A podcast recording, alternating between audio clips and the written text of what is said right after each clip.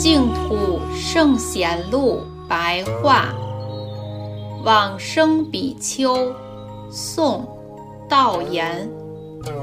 道延，浙江会稽人，是灵芝元照律师的弟子，专门修习净土法门。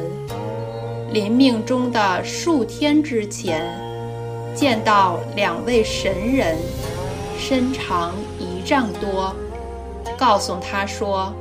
为何不细念阿弥陀佛？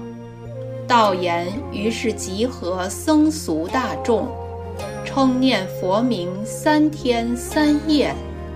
法会将要结束时，自己生作说法，并代为大众忏悔。